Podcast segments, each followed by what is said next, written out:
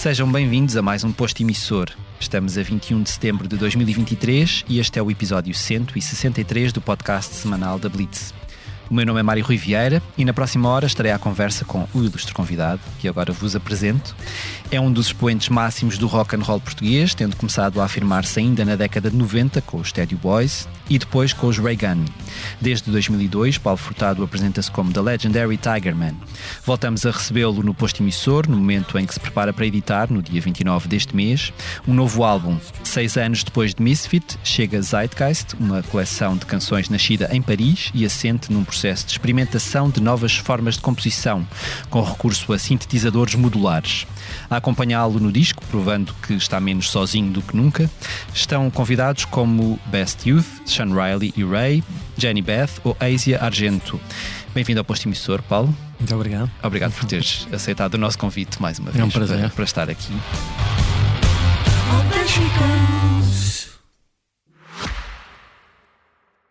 Este podcast Expresso é só um de muitos que pode ouvir no site do Expresso ou na sua plataforma preferida. Histórias inspiradoras, os debates que importam, entrevistas exclusivas. Da cultura à política, da economia ao humor. Ouça onde e quando quiser. Fica a par das últimas novidades em expresso.pt barra podcasts e nas nossas redes sociais. Expresso. Liberdade para pensar.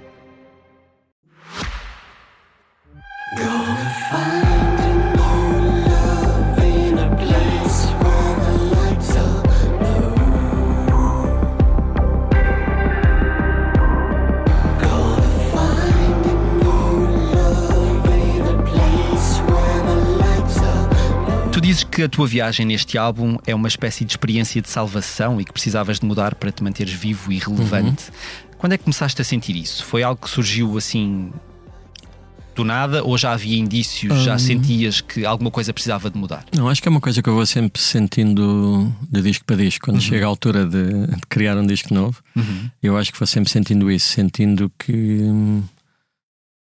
por um lado não gosto de me repetir, por outro lado, este caminho é um caminho que tem que ser encontrado a maior parte das vezes pela experimentação, não é? Uhum. Pode haver uh, pequenas coisas que eu acho que podem ser pré-definidas e, e, de facto há um momento de epifania de eu, de uma vez estar no Lux e estar a ouvir o sub do PA do Lux e estar a pensar definitivamente no meu próximo disco queria ter sub uhum. e isto é o momento de, de, epifania que depois leva a tudo o resto, mas todo o resto depois é, é, é experimentação, não é? Uhum. Um, e portanto há essa ansiedade tu tu queres encontrar um som qualquer ou queres uh, ou queres escrever canções e de repente tu não escolhes o momento em que as canções aparecem, não é? Elas uhum. de repente, depois de não sei quantos dias a fazeres qualquer coisa, aparecem e, uhum. e revelam-se de, de, certa forma. Um, e no caso da sonoridade também foi um bocado assim. Acho que ao início, as primeiras duas semanas, tudo que eu compunha com os cintos modulares soava ou a Suicide ou a, ou a Nine Inch Nails. Uhum. então levou um bocadinho a dar, a dar esse salto para eu sentir que estava a fazer qualquer coisa que era não só novo para mim, mas que também que não, que não era uma cópia de, de, de, de, uma outra coisa qualquer, que continuava a ser uma faceta de mim. No uhum. fundo, era isso. Mas esta, esta hum, experiência de salvação, salvação é uma, uma palavra assim hum. forte e grande.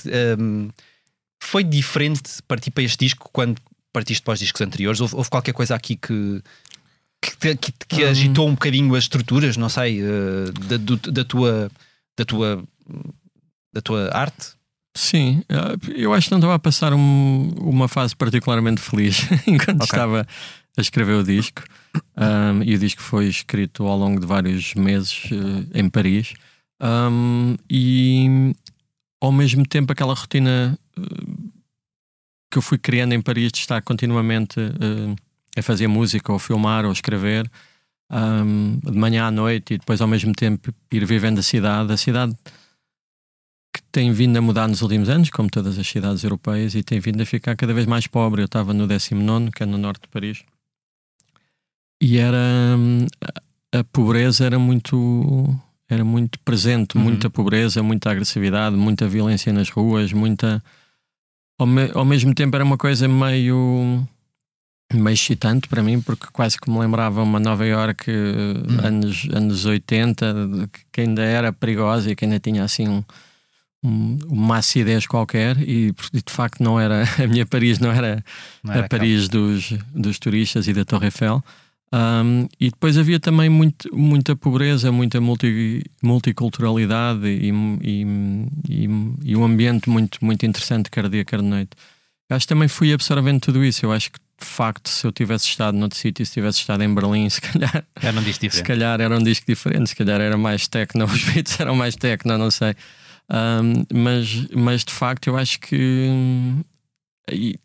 acho que este disco está muito mergulhado nessa bolha e, e, há muitas canções que ficaram fora do disco que foram escritas uh, uhum. depois desse período de Paris que, que não, encaixavam não encaixavam de todo com o disco. Então acabei por no final optar por uh, um, por só ficar com estas canções. é novo talvez quatro ou cinco, que depois não, não, não passaram o, o, o, crivo, o crivo da crítica ou da autocrítica, e, e, e no final decidi ficar mesmo só com aquilo que eu estava absolutamente contente. Mas, portanto, aquela ideia de, de, de, Paris como a cidade do amor e a cidade das luzes uh, está um bocadinho difusa ah. neste. Essa imagem está um bocadinho difusa nestas canções? Ou achas que no fundo. Não, eu acho que essa Paris está lá. O... Eu, eu é que andei pela sombra. ok, ok. Eu é que andei pela sombra dessa luz de Paris. Hum. E, acho, e, e, e, sim, eu acho que Paris também tem esse lado romântico, esse lado. Acho, acho que é uma cidade muito sexy também, ainda assim. Uh, e, e, escura e, e, negra de, uma maneira também interessante hum, e agradável. Hum. É engraçado tu teres falado aí em, em Nova York porque eu estava a ouvir a Bright Lights Big City, um, a canção que tens com o Ray, com uhum. o Sean Riley, que me parece, se calhar é a canção mais direta sobre Paris que, que estará no uhum. álbum, não sei, mas estava a pesquisar no Google e foi dar com um filme exatamente com o mesmo nome, com Michael J. Fox dos anos 80, Exato. que eu não me lembrava que tinha visto. E Sim. depois fui ver o trailer e pensei, mas eu lembro-me eu lembro deste, deste, deste filme, Sim, que é um que é filme. É baseado no livro também. Que Pronto. É... E portanto, essa é uma referência também. Uh, é engraçado teres falado, porque estamos a falar de Paris, tu falaste de Nova é, York e, e, de repente há, há, apesar de Nova York é a cidade sombra do, do, do disco Zeitgeist, não? É, é capaz de ser, de certa forma. E eu acho que essa zona de de Paris tem um bocado essa vibe nova iorquina que eu, que eu conheci um, das primeiras vezes que, fui, que fui, que fui tocar à América, uh, com o estédio ainda.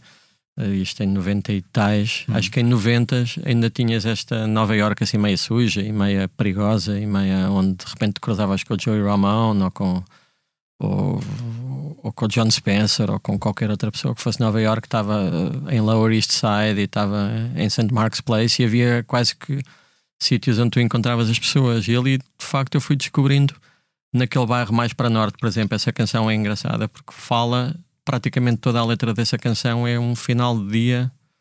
Uh, comigo a sair de casa a ir a um sítio que é um bocadinho mais a norte um, que chama Garro Jazz, que é um sítio onde há concertos de jazz ou de punk e DJs e é, é uma coisa assim meia, meia clandestina um, que é muito fixe, junto, que, é, que é basicamente uma estação de comboios abandonada e hum. reconfigurada como clube e, e, e sala de espetáculos.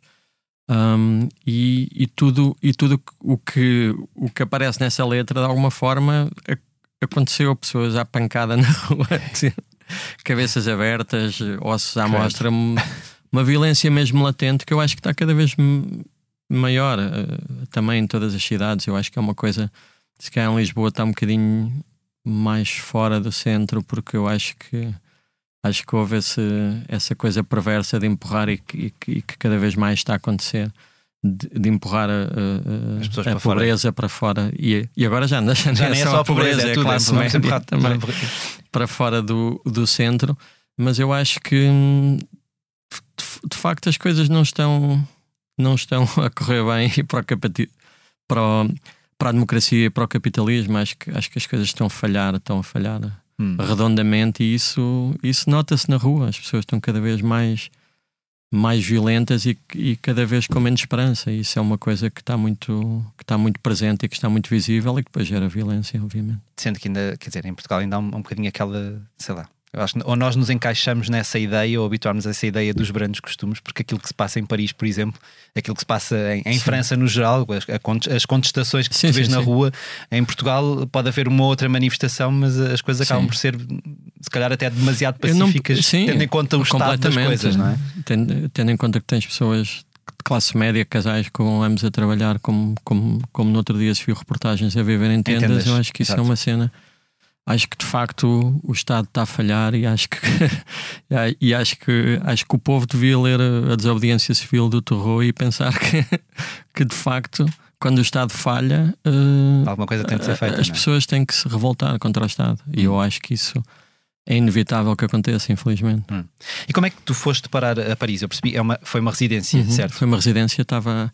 Estava, hum, eh, tive, tive um espetáculo a celebrar os 10 anos do Fémina no Sancatre e estava de alguma forma a refazer canções uh, no contexto do Fémina e portanto inicialmente este disco até poderia ser quase uma volta ao Fémina depois de uhum. facto não senti que fosse esse o caminho que era, que era andar para trás. Se bem que há acho eu ecos do Fémina pelos duetos que há e tudo isso. Uhum.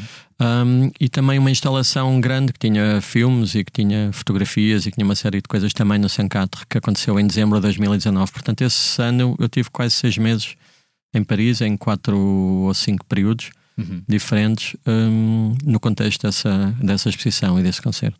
A tua relação com, com França tem-se desenvolvido de uma forma bastante, bastante interessante, até. Uhum. Tem, tem, eu acho que, se calhar, não sei se será assim ou não, diz-me tu, França é provavelmente o teu segundo mercado uh, a seguir a Portugal, ou se calhar, uhum. qualquer dia até será o primeiro. Não sei quando Sim, olhas para, para o Spotify e para. Não, acho que. Spotify ainda, ainda Portugal é, é, é assim. É o, o top 1. É o top 1. E depois o resto é, é muito estranho. Às vezes é a América, hum. outras vezes é, é, o México ou o Brasil, hum. porque também são países enormes, não é? E depois, sei lá, a França, França e a Alemanha também estão sempre. E Espanha. Uhum. Mas essa, essa relação com a França é uma coisa, obviamente, que tu vais alimentando e que. Uhum. E que, que mas Inicialmente surpreendeu-te a forma como, como, como, como houve esta recepção tão calorosa em, em França? Lembro começar a ver ainda muito cedo coisas sobre ti na Les Rock. Uhum. Esta, esta recepção tão. estes braços abertos de França para ti foi uma coisa que te apanhou uhum. desprevenido ou tu sentiste que ao trabalhar para isso que era só uhum. a recompensa daquilo que tu estavas a fazer? Acho, eh, acho que foram várias coisas, não é? Acho que eu fui sempre trabalhando com com a vontade, pelo menos, de ter uma carreira internacional. E de facto, em França foi onde, eh, acho eu, internacionalmente, compreenderam mais depressa e relacionaram mais depressa o que eu estava a fazer com coisas. Eu lembro-me, por exemplo, ainda no Naked Blues, as primeiras entrevistas um, que estava a fazer, ou seja, ainda era um one-man band a tocar blues e, já, e, e, de repente já apareciam perguntas. Ah, nota aqui uma influência de Suicide também hum. nas tuas coisas. E eu, Yeah. Claramente há, mas normalmente a maior parte das pessoas não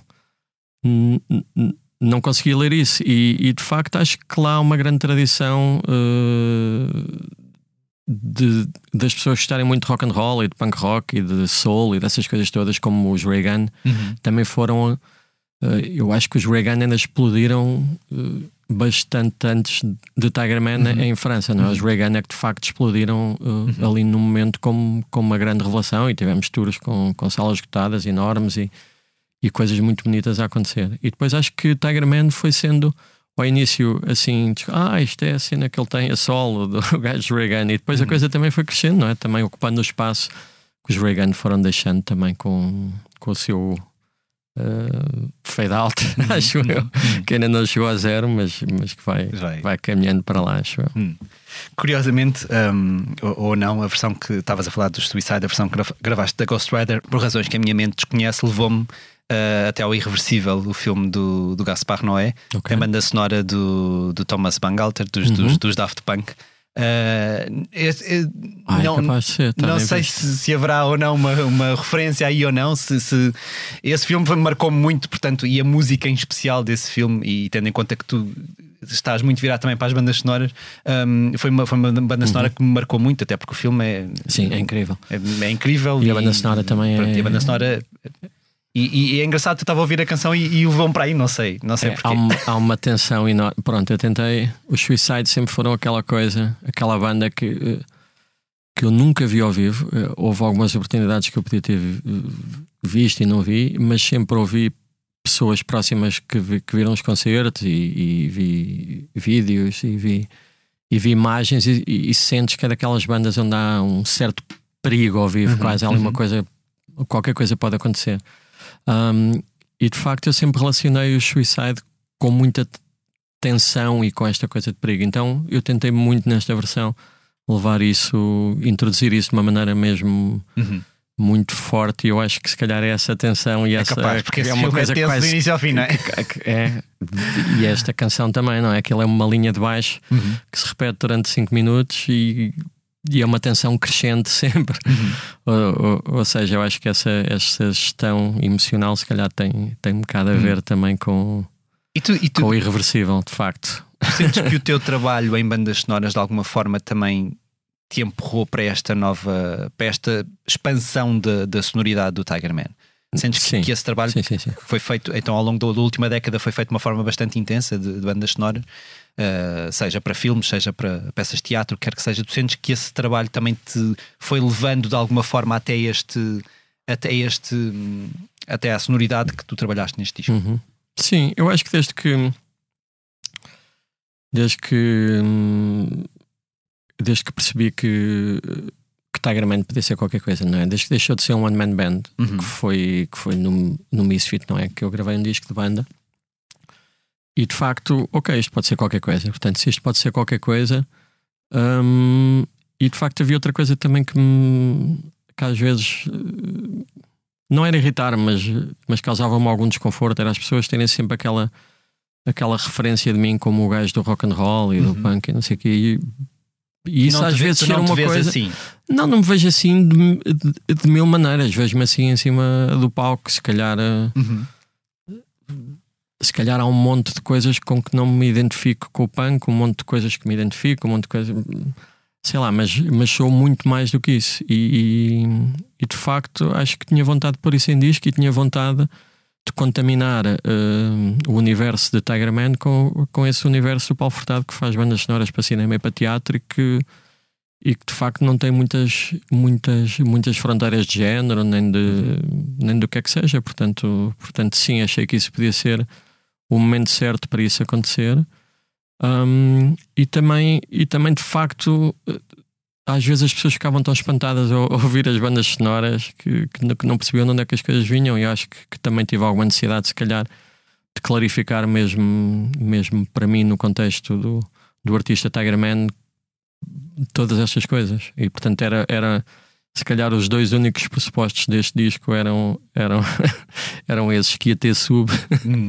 e que ia ter, e que ia ter um, um bocadinho mais este universo das bandas sonoras. Esse, esse processo de é interessante o que estás a dizer, esse processo de, até de desconstrução que nós às vezes nem sequer fazemos pessoalmente, porque se calhar estamos habituados a estar demasiado encaixados numa imagem, uhum. seja aquela que nós temos nós próprios, seja aquela que as outras pessoas têm de nós. Essa desconstrução constante também é uma coisa importante para ti enquanto, enquanto pessoa, porque quer dizer, tu te mostras enquanto Tiger Man de uma determinada forma, mas sabes que és muito mais do que aquilo. Uhum um, essa necessidade de mostrar às pessoas que és muito mais do que aquilo também requer, se calhar, às vezes, uma. convencer-te a ti próprio. Sim, que, sim. acho que ser, acho que ser, acho que ser artista ou ser, ou ser um artista, como eu acho que um artista deve ser, eh, acho que é, o, é um ato egoísta. Tem uhum. que ser um ato egoísta. Eu, em primeiro lugar, quero agradar-me a mim. Um, e provavelmente há muitos fãs meus que, que de repente vão ouvir um disco em que há quatro ou cinco músicas que não têm sequer guitarra e ficam a pensar que raio é que se passa aqui. Um gajo que sempre tocou guitarra e agora o que é que está a acontecer? E de facto isso pode ser uma coisa má ou boa ou, ou não influenciar positivamente ou negativamente a minha, a minha carreira, mas, mas a minha vontade de me, de me agradar e de me superar é, é, é para mim, em primeira análise. É? Uhum. E depois, eventualmente, claro que, que prefiro que prefiro que muita gente goste da minha música. Não, eu não sou, não sou um artista underground por querer. Eu, por uhum. mim, se, se pudesse chegar a, a 50 milhões de claro. pessoas, ficava super feliz. Era, era, agora não vou não vou mudar a minha música, nem claro. vou mudar uh, aquilo que eu sou. Sou um bocado frio, sou um bocado mais, mais esquisito. Um, adorava que houvesse mais gente esquisita no mundo, é só isso. Acho que está melhor. Este, este um, desdobramento da tua, da tua identidade musical, porque quer dizer, gravar um disco em nome próprio, fazer uma banda sonora para um filme, ou fazer uma banda sonora para para um filme ou para outro filme, quer dizer, dos filmes também, obviamente, terás de te adaptar um pouco à, à, à ambiência uhum. de, de, daquele filme em particular e do outro e do outro. Um, e, e, e, depois também uh, compor música para, para, uma, para uma peça de teatro como Última Hora ou, ou todo este desdobramento da tua identidade um, musical. Um, quão recompensador é que isso é? é porque às vezes has, has de surpreender contigo próprio e tipo, espera, eu levei-me um, a um sítio que eu nem sequer pensava que conseguiria ir. Sim. Isso acontece muitas vezes, tu surpreendeste com aquilo que estás a fazer. Sim, sim, sim, sim. Muito, muitas vezes. Um, e ao bocado, uh, desculpa, vou-te responder esta pergunta, mas também a uma que não te respondi lá mais uhum. para trás sobre, sobre o life saving uhum. do disco e sobre como há, há momentos, há muitos momentos uh, críticos na minha vida em que que de facto o meu trabalho e a minha ética de trabalho e o, e o prazer que eu tenho a trabalhar um, me salva de muitas maneiras, me uhum. salva mesmo a sério, me faz continuar a ter, a ter, a, ter, vontade de viver e ter esperança de viver e ter alegria de viver. Um, e essa pergunta faz-me faz pensar isto ao longo, este processo deste disco foi, foi um processo de várias bolhas Uh, essa primeira em Paris, depois uh, muitas sessões em minha casa, três sessões em minha casa, duas sessões em casa do Anthony Belguise em Toulon, uma sessão em Roma um, e duas ou três idas a estúdio só para gravar a, a Anna Pryor, por exemplo, ou, ou, ou as cordas. Um, mas de facto, estes dois últimos anos, especialmente, foram dois anos em que, em que aconteceu muita coisa e em que de facto eu depois reparo que a música acaba por ser um, um, sempre um, uma espécie de, de, uma boia de salvação quando, quando as coisas estão, estão complicadas. E foi um, estes dois últimos anos, ambos os meus pais morreram. O meu pai morreu em fevereiro deste ano. Eu tinha marcado o meu casamento para, para fevereiro desse ano e, e, e obviamente hum. que estava a contar com o meu pai nessa situação. Acabei por fazer uma coisa muito íntima e privada e portanto foram, foram, foram momentos de de muita perda e também de, de, de muita descoberta e de, e e de muito e de, muita alegria e de muito encontro. Um, e de facto há coisas que são, que são uma grande coincidência. No mês que meu pai morreu eu estava a fazer a banda sonora de um filme que vai estrear agora no Brasil do realizador brasileiro Eduardo Nunes que chama 5 da tarde que é um filme absolutamente maravilhoso que é sobre o luto hum, curiosamente. okay, okay que é sobre o luto de uma, de uma, de uma, de uma adolescente que vivia com a avó e que falece. É um filme magistralmente filmado e, e absolutamente poético. E de repente uh, eu próprio uh, fiz o luto, ou fui fazendo o luto ao meu pai enquanto estava, enquanto estava a trabalhar nesse nesse, nesse filme. Portanto, e, a tua vida cruza-se com, com, a arte, não é? Nesse momento em que, em que tu tens eu de lidar... achei, achei, achei um momento tão estranho. De facto, eu quase que cancelei muitas coisas nesse momento. Uh, porque achei que não estava uh, que não estava com capacidade para fazer uma série de coisas que eram, que eram super exigentes do ponto de vista profissional mas aquele projeto de alguma forma não fui capaz de cancelar e, e, e senti que de alguma forma um, o estar a fazer aquela banda sonora e estar a, estar a, a viver aquele luto que não era o meu ao mesmo tempo que estava a viver o meu e a transformar isso em música. E eu, eu adoro também essa banda sonora, acho que se criou ali uma sonoridade um, super estranha e super especial. E isso é uma coisa que eu gosto muito também de fazer nas bandas sonoras, é criar um universo especial que provavelmente nunca mais é repetido em mais banda sonora nenhuma.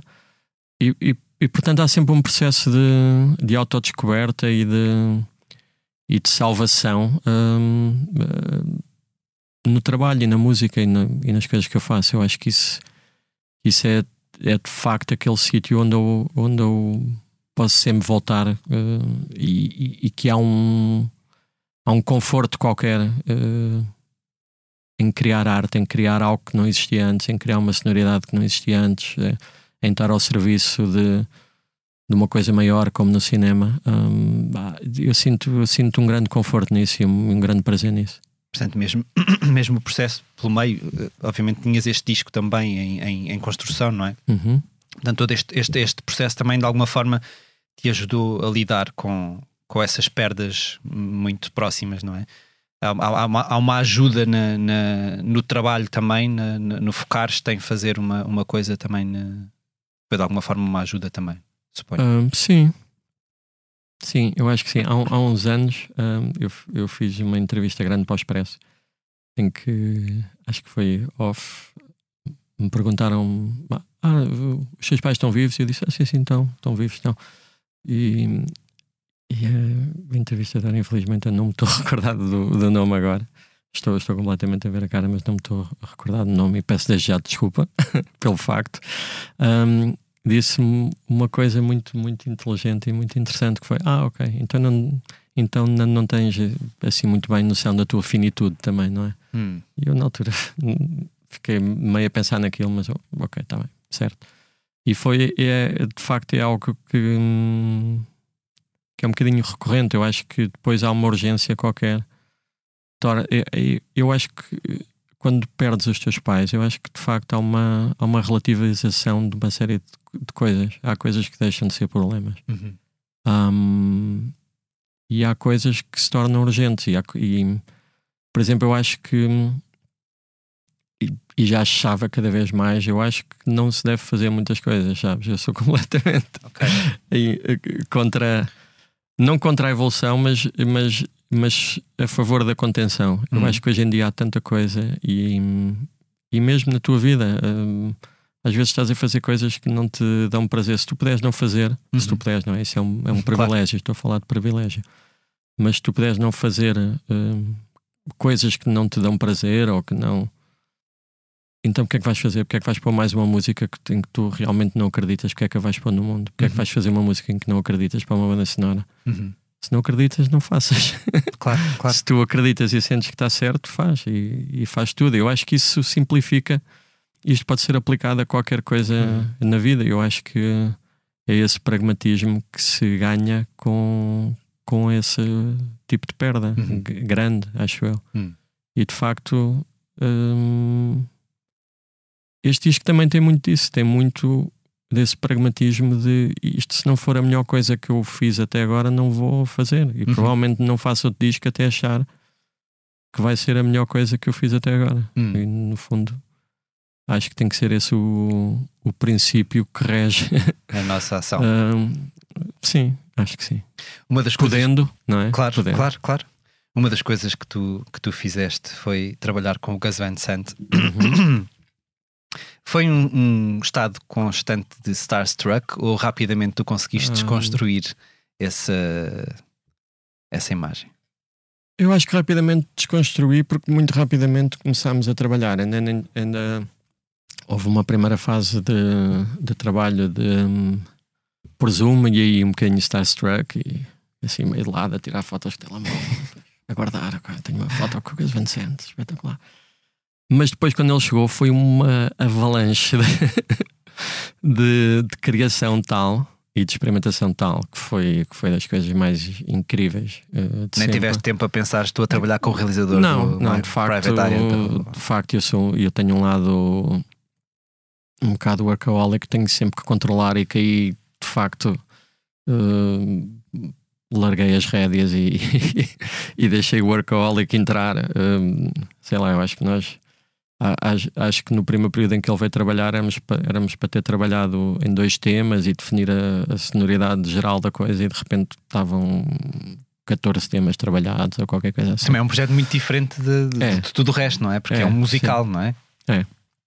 Uh, para mim houve, houve, ali alguns compromissos uh, artísticos que eu acho que exatamente pelo formato do musical que, que eu acho que de alguma forma prejudicaram um bocadinho o, o objeto final. Uhum. Uh, mas, mas adorei, adorei trabalhar e eu acho que não quero não quero parecer uh, acho que a coisa mais incrível deste período todo de, de trabalho uh, à parte os ensaios e a criação e, e, e poder trabalhar com, com uma pessoa absolutamente genial, foi durante três meses praticamente almoçar todos os dias com essa pessoa genial e que é o maior contador de histórias de sempre e que te está sempre a alimentar com, com ligações improváveis entre arte, sei lá, arquitetura, cinema, música, tudo. E eu adoro isso, adoro. E não, não, não se encontra muitas vezes eu, pessoas que relacionem tudo e que ponham tudo no mesmo saco. Eu, de facto, ponho tudo no mesmo saco também. Não, não me interessa muito. Às vezes componho músicas como quem está a pintar ou pinto como quem está. Uhum, sei lá. Uhum. E, e, e, e, acho que criar é criar. E depois as coisas às vezes misturam-se. Há coisas que não são só isto nem só aquilo. E, e, e esse privilégio de estar, de estar sempre aquela hora, hora e meia a ouvir as histórias do Gus, acho que foi de longe. Uhum assim a coisa mais interessante um, que eu vivi nesses, nesses três meses. Mas quando, quando te apresentam a ideia para um musical, não sei se tu eras fã de musicais, não antes, se se, se, quer dizer, óbvio que atirando o nome do Gus Van Sant para, para, para a história, se calhar Sim, eu, já, já tinha lá, é tipo, seja o que for, não é? Honestamente, Mas, se fosse com o Gus Van Sant, se me dissessem, ok, vais ter que fazer a banda sonora de um filme pornográfico para mim.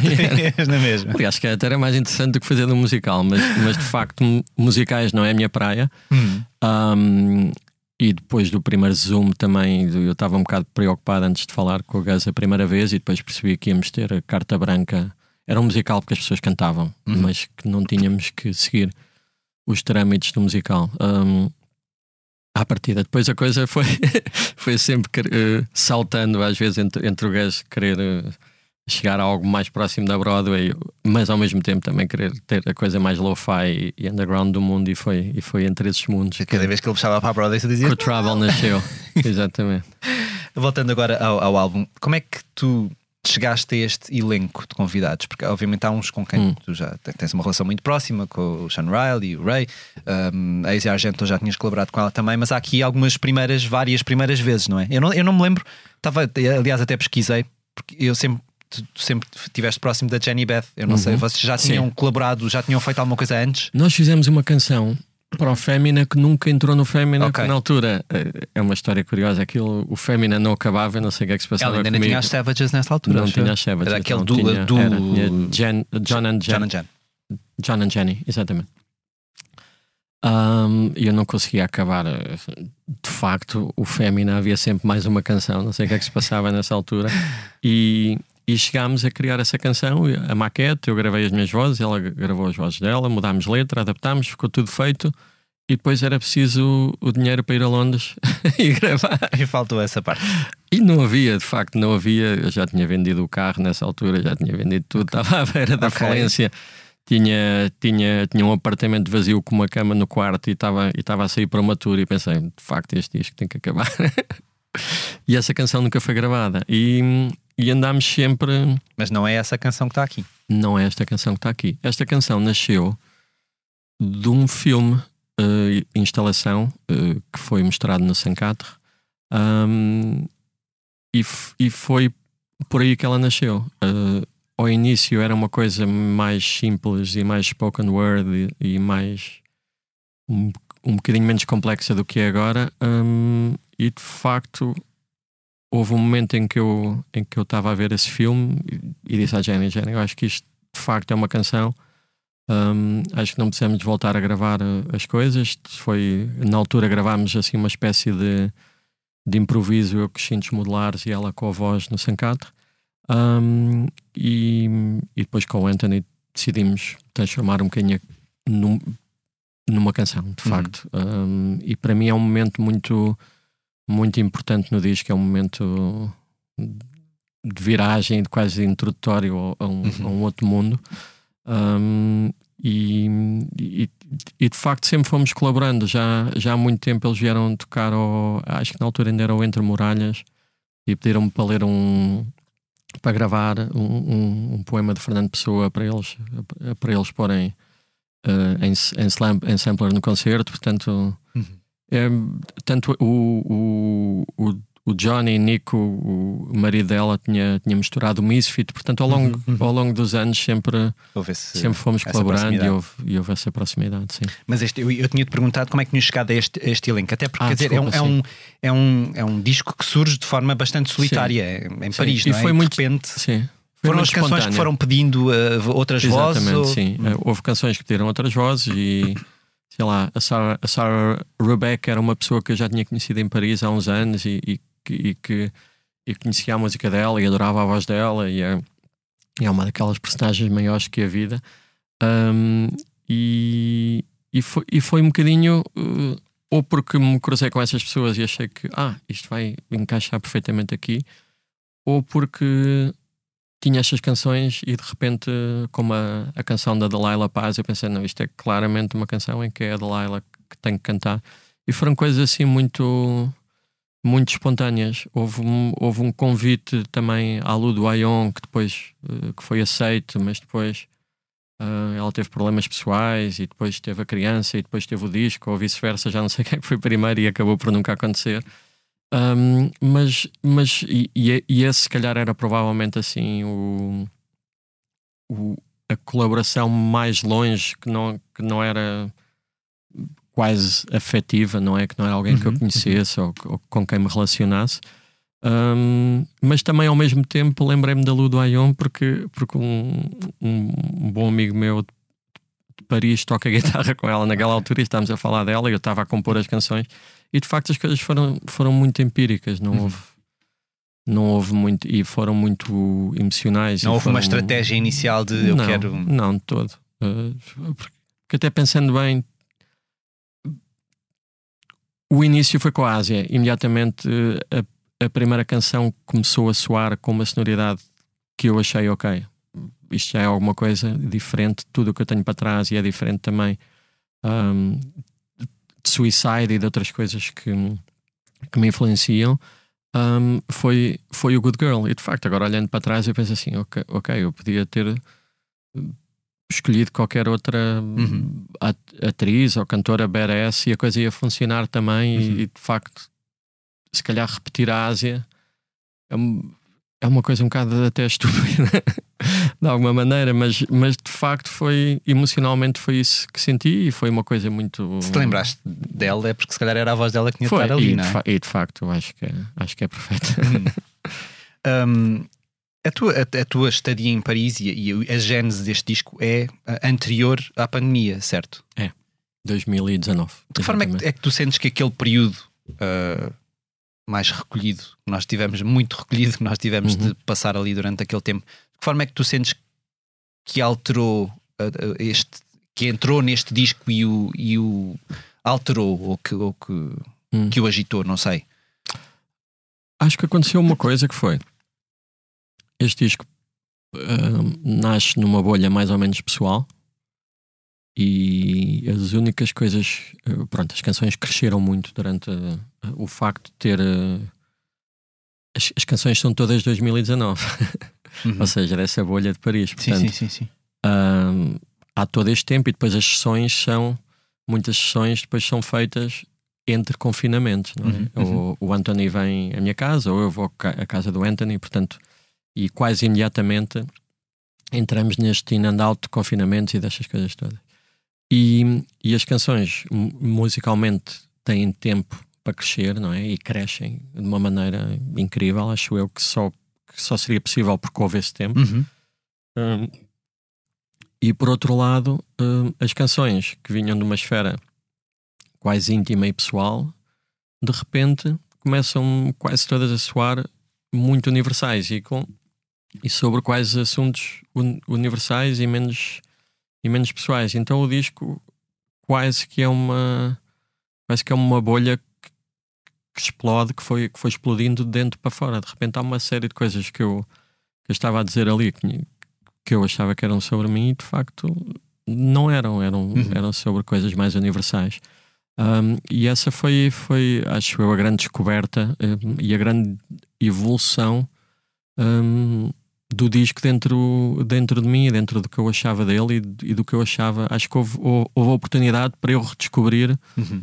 As próprias coisas que tinha feito. E isso é um, é um privilégio que eu acho que normalmente não, não temos muitas vezes. É? É, ser tudo mais estamos sempre a fazer muitas coisas e de facto eu.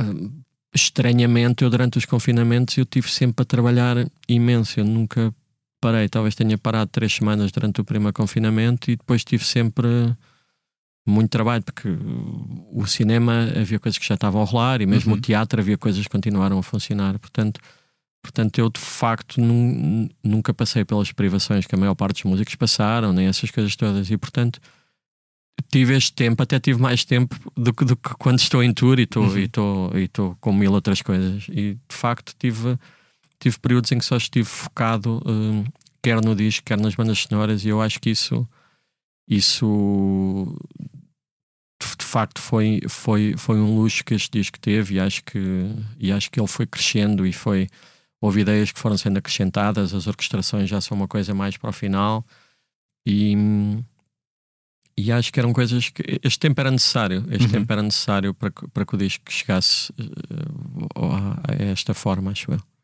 Já falaste aí várias vezes sobre o Anthony Belghise. É a primeira uhum. vez que tu trabalhas com um produtor é. num disco Tiger Man? É. Pronto. Na vida é, toda. Ok. um co-produtor, não é? Vocês produzem o disco. O... É, mas ele é um co-produtor no sentido. É, é um co-produtor porque eu sou muito chato. Não consegues eh, não desligar. O... Mas de facto, ele é um produtor. Ele foi produtor. Ele também merece. Ele foi produtor do disco no sentido em que eu lhe dei carta verde um, para ter uma perspectiva sobre, uhum, a, sobre a minha perspectiva. Uhum. Depois houve momentos em que em que obviamente discordámos e uns em que seguimos a perspectiva dele, outros em que seguimos a minha. Mas de facto eu senti isso porque ultimamente tinha estado a produzir alguns discos e senti senti que era que muito fixe podia... ter, ter uma perspectiva de alguém que fosse apaixonado e que fosse dedicado e que ao mesmo tempo tivesse a frieza para não para ignorar totalmente o lado emocional, eh, às vezes, das coisas, porque, eh, sei lá, há canções que são uma merda, mas que tu, aquilo saiu-te porque significa muito para ti, mas a outra pessoa olha para ti e diz: está tá fixe, então fica para ti a canção. Ouve tu, está fixe. Uhum. Um, e, e, e, de facto, eu acho que é, é muito diferente teres uma pessoa uh, em, quem tu, em quem tu confias e, e talentosa um, a trabalhar sobre, sobre a tua arte. E de facto, uh, levei, acho que sempre fui muito protecionista em relação às coisas que fazia. Se calhar algum, alguma parte, provavelmente por, uh, por insegurança, outras por, uh, por proteccionismo rad, radical em relação à minha arte. Mas de facto senti que este era o momento certo também para abrir a, a minha música à perspectiva de outra pessoa. Uhum. Esta, esta pergunta pode ser um bocadinho estúpida e tu há bocado já falaste um pouco sobre, sobre isso. Mas hum, sempre que um músico uh, muda um bocadinho a sua sonoridade ou abre a, outro, a outros territórios, há sempre alguém que vem dizer eu gosto é dos primeiros discos ou algo do género claro. uh, e, neste, e, e, este disco se calhar é, será aquele em que, se, em que isso provavelmente se poderá ouvir mais, diria eu uhum. um, é uma coisa que, que, te que te incomoda de alguma maneira saberes que, que podes perder uh, ouvintes ao mesmo tempo que estás a ganhar outros não. É uma coisa. Não, de todo. Eu acho que. Hum, sei lá, eu adoro gostar dos últimos discos das bandas que eu mais gosto. Uh, a maior parte das vezes, se calhar, não gostamos. E se calhar gostas umas... quando eles arriscam também. Claro, é? obviamente. Um... Não sei, eu acho que estou a seguir um, um caminho inverso da maior parte dos artistas, mas não é por. Uh não é por uma escolha, eu acho que sempre fui assim mais devagarinho, mas também nunca tive medo de errar ou de fazer coisas que estivessem erradas. Isso, uh, o erro na arte é uma coisa muito, muito grande. Eu acho que há muita coisa errada nos meus primeiros discos, dos quais eu, eu continuo a ter muito, muito orgulho e olho para eles. Uh, quando, quando, quando os vejo de 4 em 4 anos, assim, olho com eles com, com uma lente, com alguma com, com alguma simpatia e ternura e, e relaciono-me bem com eles, mas de facto eu acho que a minha música está cada vez melhor. Eu acho que acho que faço uma evolução um bocadinho ao contrário da uhum. maior parte das pessoas em que a criatividade quase que é, que é explosiva e, e, e, mais, e mais relevante tipo nos 20 e eu acho que estou a fazer o caminho inverso e acho que de, de facto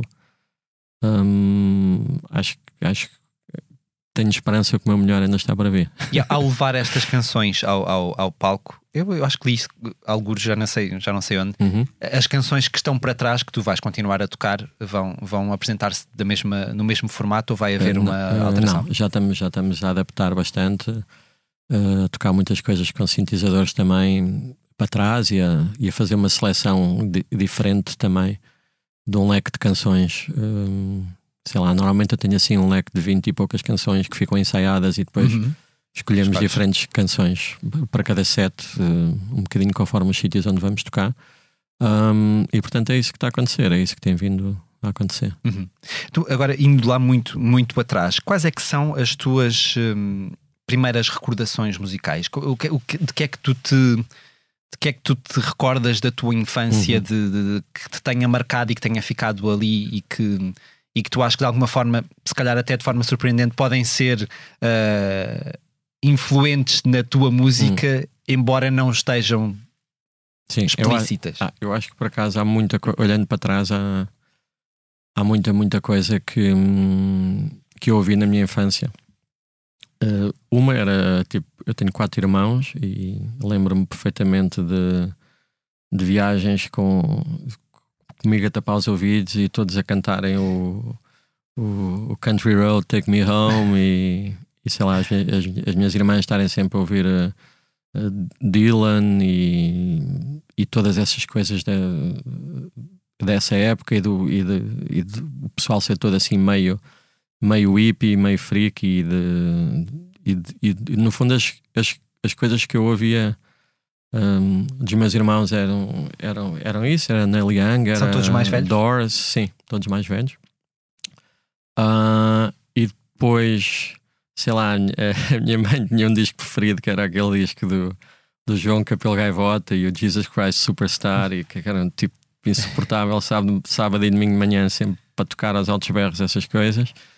Um, o meu pai era muito engraçado que ouvia cassetes de Emis russos e Franco Porcel, que era horrível, mas ao mesmo tempo eu às vezes vejo ali umas coisas esquisitas que, que hum, se calhar está aqui uma coisa qualquer. Um, e depois, quando eu era puto, pai, 12, 13 anos, comecei a ouvir o que eu ouvia era muito música de intervenção, Zeca Afonso, uhum. todas essas coisas. Um, Zé Mário Branco. Um, e de repente, tipo, cruzei-me com um disco de Sonics um, e depois com um disco de Scramps e, e aquilo, pá, com 15 anos, e aquilo foi a coisa mais excitante. Uhum. Senti, ok, isto é uma coisa que, que me dá, que me liberta, que me dá, que, me, que, que realmente me, me, enche a alma e me enche o, o espírito e que me dá vontade de fazer coisas e de, e de sair e de e de viver e de descobrir coisas e de, e de fazer música e, e de facto foi, foi uma coisa assim muito avassaladora, acho eu. Esta entrada do rock and roll foi, foi, foi uma coisa mesmo visceral. Depois fui por aí fora descobrindo, tive, tive muitos anos a andar para trás, a, a descobrir influências até chegar ao, aos Delta Blues, que, uhum. porque me apaixonei e que de facto tentei, tentei honrar e tentei fazer com os inícios deste, deste projeto, Tiger Man, quando obviamente tinha Reagan para fazer outras coisas. E depois, de repente, com esse, com, com esse desaparecimento de Reagan, foi, fui tendo a necessidade, mais uma vez, de ter, ter esse rock and roll em palco, não é? De uhum. estar e, e não estar a fazer mil coisas em palco e de poder estar a curtir um concerto de rock and roll um, e a fazer um concerto de rock and roll. E eu acho que a mutação do Tiger Man é uma coisa também muito, muito orgânica uhum. pelas coisas que foram acontecendo uh, claro. na minha vida com os outros projetos, no fundo, e aqui, e aqui, mais uma vez, esta coisa das bandas sonoras de repente virem parar dentro de Tiger Man também tem a ver com, uhum. com o facto de, de, com todas as coisas que existem fora da vida de Tiger Man, que eu acho que depois acabam sempre por. Uh, por influenciar a, a direção que tomo. Hum. Tu nasceste em Moçambique, certo? Nasci em Moçambique. Tu não tens recordações, vieste muito novo de lá? Uh, sim, tenho às vezes que, quando voltei a Moçambique senti, ou quando volto à África há um, Era isso que eu tinha perguntado, se já tinhas voltado. Sim, voltei, voltei a Maputo uma vez no que foi o topo da minha carreira como ator, a fazer de Hum, Laurindo sim, sim, da sim. Silva Ferreira, pai do Eusébio. Uhum. Um, meu grande papel. Um, e estou a brincar, claro.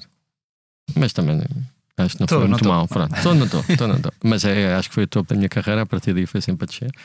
Um, e, e senti uma coisa que era quase hum, talvez os odores ou uma, uma coisa qualquer de sensação, não exatamente de casa, mas de familiaridade. Não sei, sinto sempre um bocadinho isso Uhum. quando, quando estou em África, com os cheiros e com as cores e com essas coisas todas. Mudando agora radicalmente de assunto. Hum, Fala-se muito uh, do rock como um, um meio muito masculino.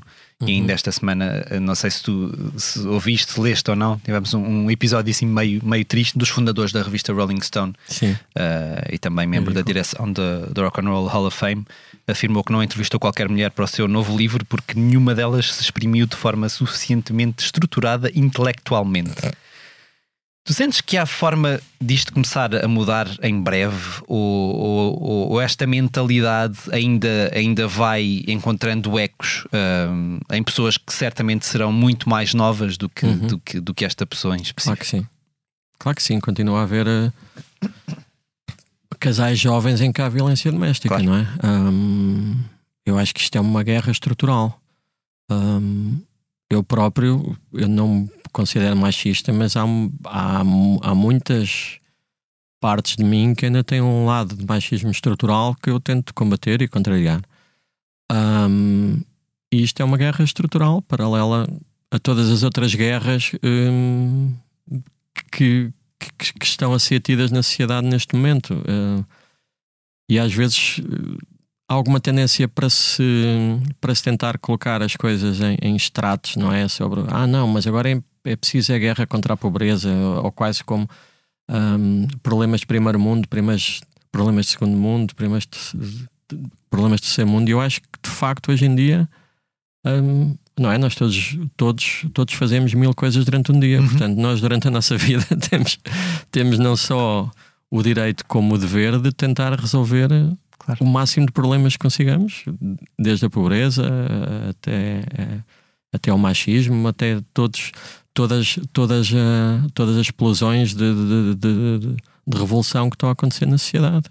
Porque ainda há pessoas que acham que isso, ah, isso agora há assuntos mais eh, Sim, ainda há- importantes para resolver, portanto não vamos falar dessas, É, não, vamos, essas coisas. vamos, de- vamos e vamos condenar e vamos, e acho que há, há muita gente, eh, sei lá, eu deixei de ver futebol porque soube tantas histórias podres, tantos futebolistas, que Uhum. não consigo.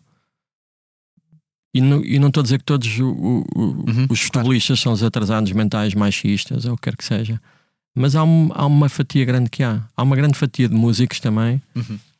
que não é fixe, que é atrasada mental e, e fascista e, e machista. E há. E pá, isso é uma coisa que me. Que me revolta um bocado. Há, há esta quase impunidade, não é? Por as pessoas por serem famosas ou por, serem, ou por fazerem uma coisa muito bem ou por serem estrelas ah, da música ou do cinema ou do. Ou, ou do futebol Temos que acham que Brand têm o direito que também está. Claro, e que têm, acham que têm o direito de fazer coisas que estão erradas e as pessoas têm alguma tendência a permitir-lhes isso. a permitir-lhes isso e a aliviar isso e a deixar as coisas passarem como se, se não fosse nada. E eu acho isso super bizarro, honestamente. Tu, há, há uns anos tocaste no Arraial Pride, o maior evento Uhum. LGBTQIA de, de Lisboa.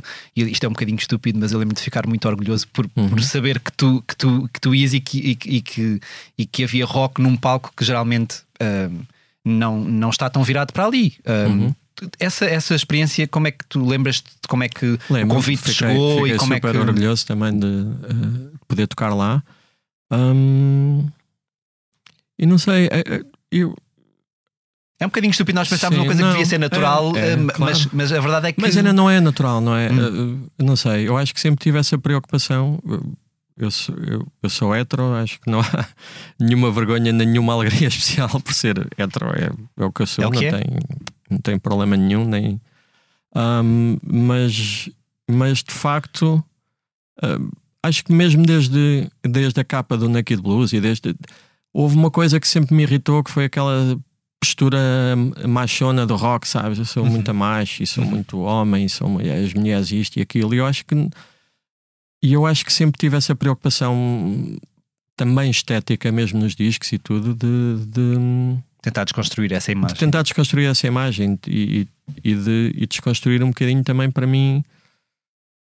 A música às vezes é só a ponta do iceberg, não é? Há toda, há toda uma outra parte de coisas que vão acontecendo entre cinema, entre fotografia, entre, entre, entre outras coisas, entre livros que vão saindo paralelamente aos discos, filmes, essas coisas todas que têm, que têm uma vida e que muitas vezes até questionam mais, estes materiais questionam mais uh, ou dizem mais sobre o meu trabalho do que, do que às vezes a música. E, e, e eu acho que de facto nós, como artistas, temos que, temos que ter um cuidado extra e temos que ter uma, uma atenção extra a, a estas lutas e, uhum. e, de facto também, também conseguir uh, de alguma forma uh, estar do lado certo da barricada, acho eu. Porque neste momento, de muitas maneiras, acho que é isso que está a acontecer. Nós uhum. vamos ser obrigados a escolher um lado da barricada e eu até porque, eu sei até, lado é que está. Até porque está cada vez mais extremado tudo, não é? Claro. Ou, ou, ou, estás a favor ou estás contra. Nunca há ali um meio, não há, não há espaço para haver meios termos, não é? Cada vez não, mais. Não, não. E o que é bom, por um lado, Sim. depois às vezes levam uns extremos também complicados de, claro. de entender, não é? Mas Sim. é o que é. Sim, e há coisas, quer dizer, uh, não é a extrema-direita a crescer, a violência a crescer, e eu sou totalmente anti-violência, mas se calhar há um momento em que, não sei, em que se calhar as lutas tornam-se lutas mais reais, não uhum, sei. Uhum. Espero que não. Espero que o mundo possa, possa Evoluir melhorar sem, sem, sem, violência, mas uh, uh, não sei. Voltando ao, ao, ao passado, uh, novamente, tu lembras-te bem do momento em que o Tiger Man nasceu na tua cabeça, em que começaste a desenhar esta, esta entidade ou este outro Paulo Furtado? lembras-te do, do momento hum. em que foi aqui que, que isto começou a nascer? Sim, foi, foi, foi em várias fases. Há um momento que eu acho que é, que é um acaso total e absoluto. Um, e que foi num verão, acho eu, em, em 98 ou 99, talvez em 99, uh, em que eu estava a sair. Os Stadio Boys tinham acabado e era uma banda que tinha durado 10 anos e era uma coisa que que era grande e que tinham acontecido coisas. Tínhamos gravado um disco que para mim é o nosso melhor disco que nunca saiu. Uh, na América havia uma série de, de, editoras interessadas, diziam que o rock and roll ia explodir e que havia uma banda, os Strokes e outras e não sei o quê, e há editoras interessadas em vocês. E a banda de facto já não era viável na, naquele momento e, e acabou, por várias razões. Um, e de facto isso criou um vazio e uma eu também já já tinha vontade de fazer outras coisas e de experimentar outras coisas e outras sonoridades que não, que não, que não cabiam ali. E tive, tive esse verão, creio em 99, ensaiado numa garagem. Um, e de repente só estava. Eu nunca tinha propriamente cantado, às vezes cantava uma coisa ou outra em Teddy Voice, uma canção ou outra e, e uns backing vocals. Um, então esse verão estava a experimentar fazer canções e cantar e e a experimentar com afinações abertas. E nessa garagem havia um bombo e um prato de choque. E eu, ao fim de um mês e meio de tédio total, uh, só tocar guitarra e as coisas não funcionavam, de repente tinha ali aquele bombo e aquele prato de choque, e de repente houve coisas que, que funcionaram naquele formato. E, e isso foi um momento assim meio epifânico também. Um, mas depois, entretanto, os Reagan acontecem como trio e começo, começo e depois como quarteto, e depois vai crescendo e vão entrando e saindo pessoas. Um, e vai se tornando aquela coisa que mistura soul e gospel e punk e, e funk e, e, blues e essas coisas todas. Um, e Tiger Man sempre ainda ficou ali uns anos em banho-maria que ia só acontecendo nos concertos. Eu também não tinha noção se aquilo seria válido ou não. Uhum. Um, e depois há um momento em, em que decido gravar o disco, e aí acho que é o segundo momento de, em que eu penso que, ok, isto, isto é uma cena válida, mas antes de gravar o disco, uh, antes de propriamente entrar em estúdio para gravar o disco, ainda filmo o Super 8 um, do Naked Blues, naquela altura, com o, com o André Cepeda e com o Pedro Medeiros. Portanto, de facto, ao mesmo tempo, aquilo tornou-se o meu playground de uhum. cinema e de, e de fotografia, uhum. e era sempre uma coisa que chegava sempre, discutíamos ali bastantes conceitos, eram sempre coisas muito conceptuais do ponto de vista da imagem e, e, e sempre recorrendo muito ao, ao, Super 8, que depois isso no Femina obviamente ainda tem, ainda tem uma, um, um peso maior e portanto acho que desde o início Tiger Man ficou sempre na minha cabeça como este território de experimentação de cinema, da fotografia, uhum, da uhum. música, que eu acho que continua a ser e continua a ser uma coisa um, que de facto para mim é tão, é tão interessante e tão estimulante trabalhar na fotografia como na música, como nos vídeos. Uhum. Hum, de facto, são, são territórios que, que neste contexto me dá muito prazer explorar. Estavas a falar do Stadio Boys e de 1999. Uh, ah, eu acho que a primeira vez que te vi em palco foi precisamente com o Stadio Boys e eu até achava que era em 99. O, concerto, o vosso concerto no Sudoeste, no palco Blitz, foi 98 a 99. Uh, talvez antes. Um bocadinho, talvez 98. 98, 98 sim. Tu, é possível, ou 97. Quando, te, quando pensas na pessoa que eras naqueles tempos e na pessoa que és hoje, há, há, quais é são as principais diferenças que tu apontas sem precisares te esforçar muito? Ah, uma clara, era muito mais imbecil naquela altura. um, eu acho que, como, como pessoa e como homem, um, e conscientemente, um, eu tenho um desejo muito muito, muito grande de ser a melhor pessoa sempre, de ser a minha, de, de, em, em cada dia que acordo, ser a minha melhor versão de mim. Isto não, é, quase que parece um, um, um discurso de, de autoajuda. e se calhar é, não sei. Um, não há nada podem, podem se autoajudar. Eu acho que é um bom princípio. Se, se todos os dias acordarmos melhor e nos autoajudarmos melhores é? pessoas do, do que éramos no dia anterior, eu acho que isso que isso é muito importante. E, e de facto eu acho que tenho feito esse caminho, portanto acho que de muitas maneiras uh, tenho muito menos certezas que o que tinha na altura. Hum. Um, penso muito mais uh, na perspectiva dos outros e penso muito mais no outro do, do, do que o que pensava na altura. E acho que tenho uma consciência muito muito maior daquilo que sou e, do, e, do, e daquilo que quero no mundo e, de, e das coisas que quero. Acho que na altura há uma coisa que eu costumo dizer que é meia. Às vezes já não sei se eu, se eu, se eu queria isto e, e fantasiei e romantizei na minha cabeça ou se de facto era exatamente assim, mas, mas eu acho que sim. Acho que sempre tive esta coisa de, de, acho que até aos 30 vivi sempre sem pensar muito se se amanhã estava vivo ou se não estava, não era uma coisa muito relevante, pensava mesmo no dia a dia. E acho que depois, a partir dos 30, fui, fui, fui, fui pensando cada vez. É, é, é, um, é um bocado antítese do que deveria ser, mas se calhar quanto mais velho sou, mais a longo prazo Pronto. penso que tendo menos tempo, não é? Hum. Portanto, não sei, mas, mas, mas olho, sei lá, hoje em dia olho com, com algum prazer. Se tiver uma longa vida, olho, olho com prazer para o, que, para o que possa vir à frente, porque acho que vai ser melhor do que, do que o que veio para trás. E nesse para a frente, tu imaginas algum dia uma reunião do Stadio Boys em palco, por exemplo? Um, não.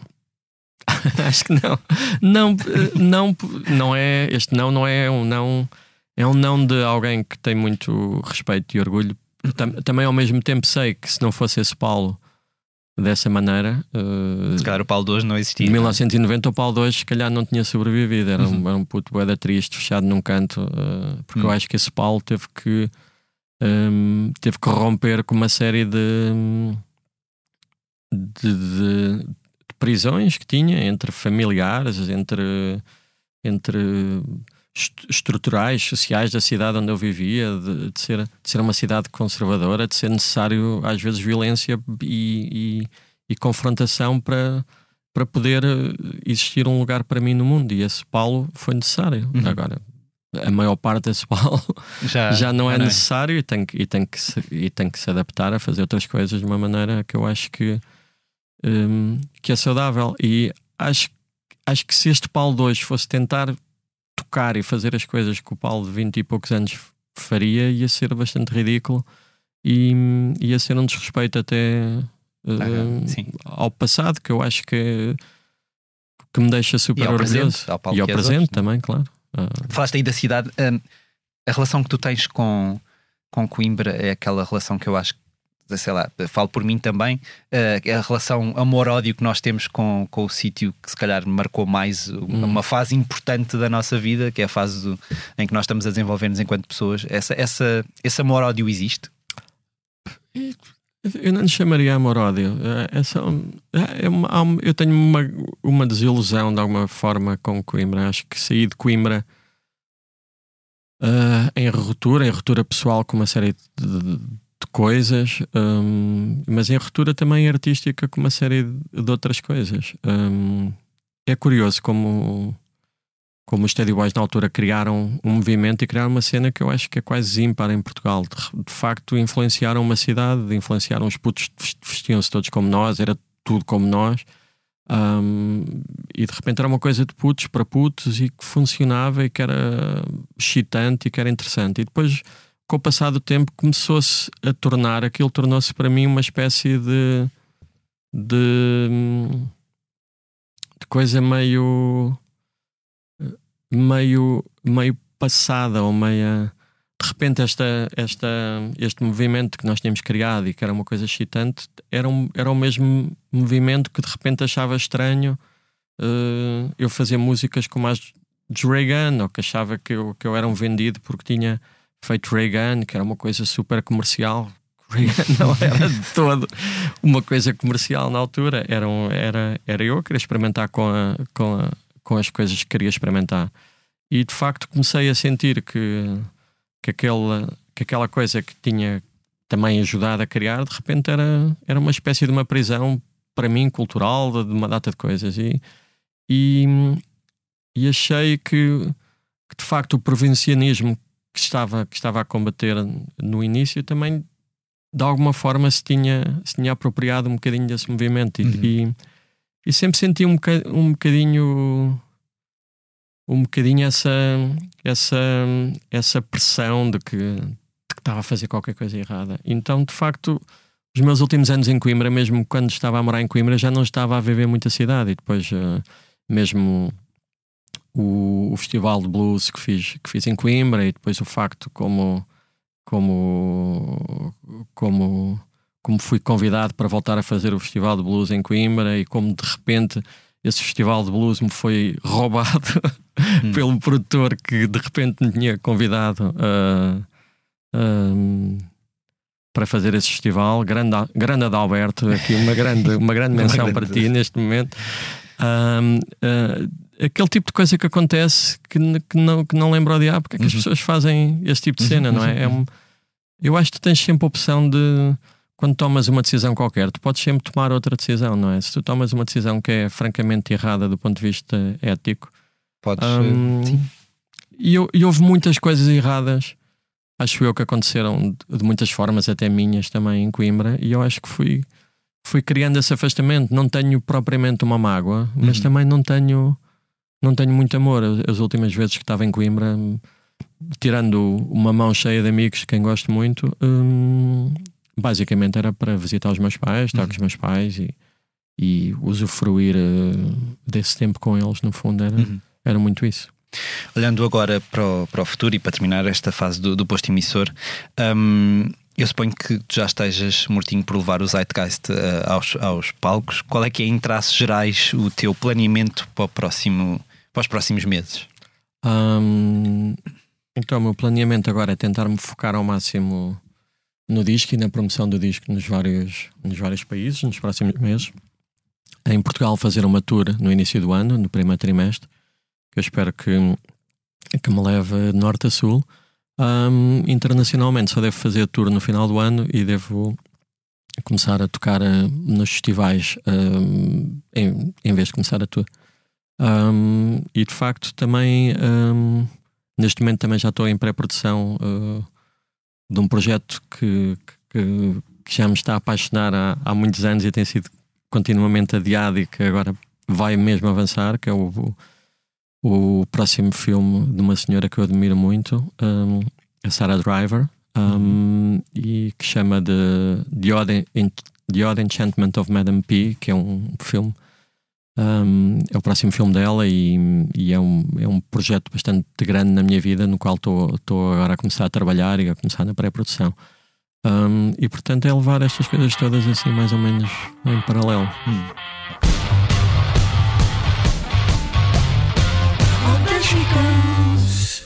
Neste quarto tão pequeno que eu pensava ser só meu. Infiltra-se um tal veneno com o anúncio da lista de nomeados para os prémios Grammy Latinos, esta semana chegou a confirmação de duas nomeações portuguesas. A fadista Carminho concorre na categoria de melhor álbum de música de raízes em língua portuguesa, com o mais recente disco Portuguesa, editado este ano, e a cantora de jazz Maria Mendes, candidata-se a receber o galardão de melhor arranjo pelo tema Com Que Voz, ao lado de John Beasley e da Metropole Orchestra, incluído no álbum ao vivo Saudade Color of Love de 2022. Entre os artistas mais nomeados da edição deste ano dos Grammy Latino, cuja cerimónia decorre em Sevilha, Espanha, no próximo dia 16 de novembro, estão artistas como Shakira, Pablo Alboran ou Carol G. Mais informações podem ser consultadas no site da Blitz. Outro assunto que marca esta semana é a abertura em Lisboa de um novo espaço dedicado à cultura independente, que terá uma sala de concertos com capacidade para 1.500 pessoas. O 8 Marvila, na zona oriental da cidade, é um projeto temporário com duração prevista entre 3 e 5 anos, segundo apurou a Blitz, que alberga também várias lojas, espaços de restauração e galerias de arte. O espaço de 22 mil metros quadrados, que mais à frente terá como destino um projeto imobiliário, localiza-se nos antigos armazéns vinícolas Abel Pereira da Fonseca. Paulo, esta, esta pressão imobiliária em Lisboa, este uh, abrir e fechar de, de, de, espaços, como por exemplo a Casa Independente no Intendente, uhum. que, que, foi anunciado que encerrará portas, uh, eu suponho que no final de 2024.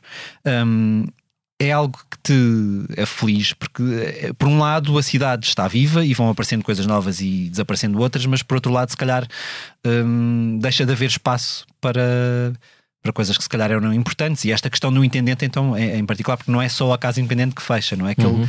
aquele, aquele reavivar de, um, de uma zona da cidade que estava meio esquecida, agora de repente está a transformar-se numa coisa diferente que são uh, prédios de, de, luxo ou Sim. habitação de, de, luxo, não é? Uh, preocupa muito, mas acho que uh, isto de facto estarmos, estarmos a, a, a, extramar uh, uh, o, o, modo como estas coisas estão a acontecer, não é? Até a classe média está a ser expulsa, ajuda-nos a, a, perceber. aliás, desculpa lá, agora vou só falar de uma coisa que não tem nada a ver, que eu nunca percebi muito bem. Hum. Eu, eu, desde, eu desde há alguns anos que de repente penso muito na, na Dona Branca. Uhum. Acho que a Dona Branca foi foi uma, uma entidade reveladora absolutamente fantástica, sem noção que o era e, no, e nós também sem grande noção de que ela o era. Porque de facto hum, a Dona Branca de alguma forma revelou o quão piramidal é a nossa sociedade. Uhum. Hum, eu, estes anos depois passados, penso muitas vezes nela com carinho que acho que ela não devia ter sido presa, o que ela só expôs que de facto nós para vivermos um bocadinho melhor, cada vez que nós vivemos um bocadinho melhor, há, há, há cada vez mais pessoas a viver pior. Uhum. E, e, de facto é esse o caminho que nós estamos a levar como sociedade. Um, e, o, e o imobiliário em Lisboa, neste momento, e, noutra, e, e noutros sítios do país e do, e do, e do, mundo, é só mais um reflexo do quão piramidal uhum. isto é, não é? De facto, o dinheiro compra compra as casas e as pessoas não são não são o mais importante. O mais importante é, o dinheiro, de facto. Uhum. Um, as casas e as salas de espetáculo. E as salas de Fala-se muito tudo, disso, e, é? há, e, o nosso tempo, que é a coisa mais importante do mundo, não é? Uhum. Há, há, pessoas que vendem o, o seu tempo de vida a, uhum. em, a empresas e, e, não veem as suas crianças e chegam a casa uhum. e não conseguem. Se tiverem uma casa, não é? Que Exato. Hoje em dia se não é for luxo, uma tenda, não é? Se não for uma tenda. Hum, e de facto, o maior bem que nós temos é o nosso tempo pessoal, o qual a maior parte das pessoas tem que o vender uhum. a um preço ridículo uh, a grandes companhias. Isso, uhum. isso é, um, é um problema estrutural da nossa sociedade. Uhum. Entre outros assuntos que poderá aprofundar também no site da Blitz estão as recentes confirmações de concertos dos ingleses Idols no Porto, no início do próximo ano, da Dave Matthews Band em Lisboa, em maio próximo, e de um segundo concerto de Olivia Rodrigo, que já tinha anunciado a sua estreia em Portugal, na Altice Arena, em Lisboa, em junho de 2024.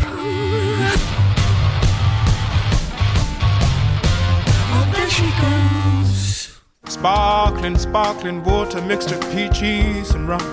Honestly, I don't drink, but if I did, this would be my favorite punch. He said.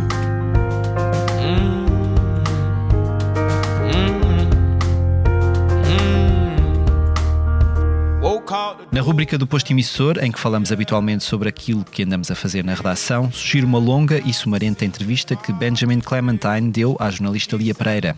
O músico britânico, que tem concertos marcados em Lisboa e Porto nos próximos dias, falou sobre as suas melhores recordações de Portugal, país com o qual criou uma ligação especial, mas também sobre a relação complicada que mantém com o seu país natal e o conceito de casa, os planos de trocar a música pela representação e a forma como se deixou intrigar pelo fado depois de uma colaboração em palco com Ana Moura. A conversa pode ser lida na íntegra no site da Blitz.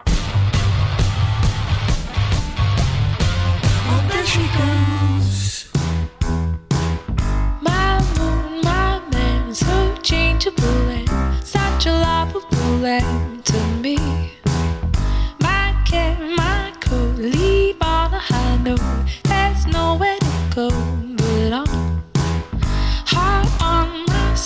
Deixo-vos agora com algumas sugestões de concertos a que poderão assistir nos próximos dias, começando pelo da canadiana Feist, que regressa já esta quinta-feira a solo nacional para se apresentar no palco do Coliseu dos Recreios em Lisboa, trazendo consigo o novo álbum Multitudes.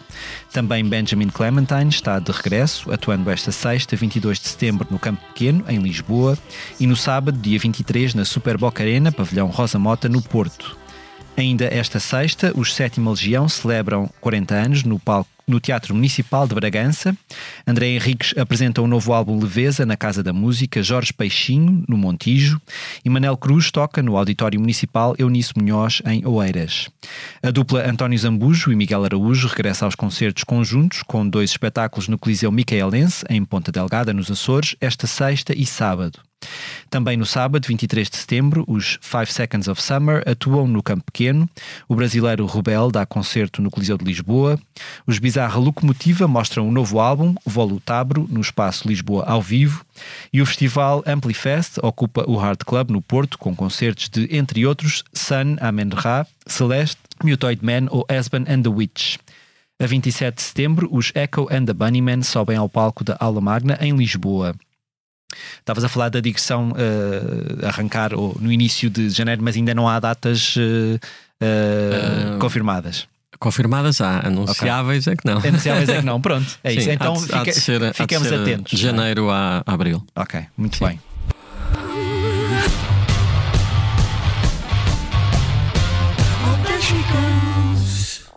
You know,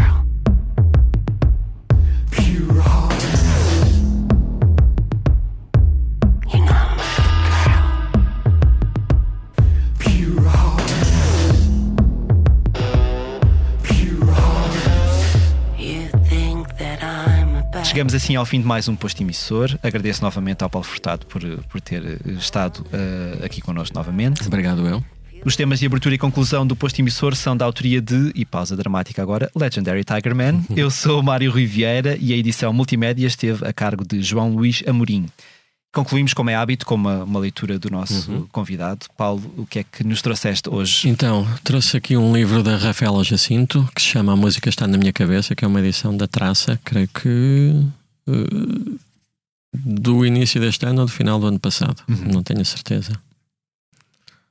Um, e vou ler um poema que se chama Falsete, que é muito curtinho, mas acho que é muito.